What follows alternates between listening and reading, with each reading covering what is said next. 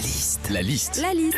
La liste de Sandy sur Nostalgie. Aujourd'hui mercredi c'est l'épiphanie. Qu'est-ce qu'on vit quand on, quand on fait la galette des rois? La liste de Sandy Alors déjà, quand on fait la galette des rois, on a le choix. On est à des briochés, aux pommes, au chocolat, mais la plus tendance, c'est la frangipane. C'est super bon. Il y a quand même un gros problème avec la frangipane, c'est les miettes. hein. On Ah. en parlait tout à l'heure. Une fois fini, c'est le seul gâteau où t'en as autant dans le ventre que sur la nappe. hein.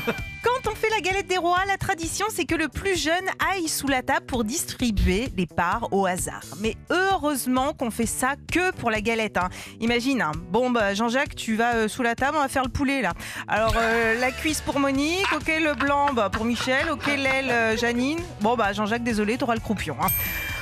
Quand on fait la galette des rois aussi, il y en a toujours un autour de la table qui fait semblant de s'étouffer pour faire croire qu'il a la fève. Et ce gars-là, vous remarquerez, il fait la messe se rendre compte que tout le monde s'en bat les cahuètes. hein.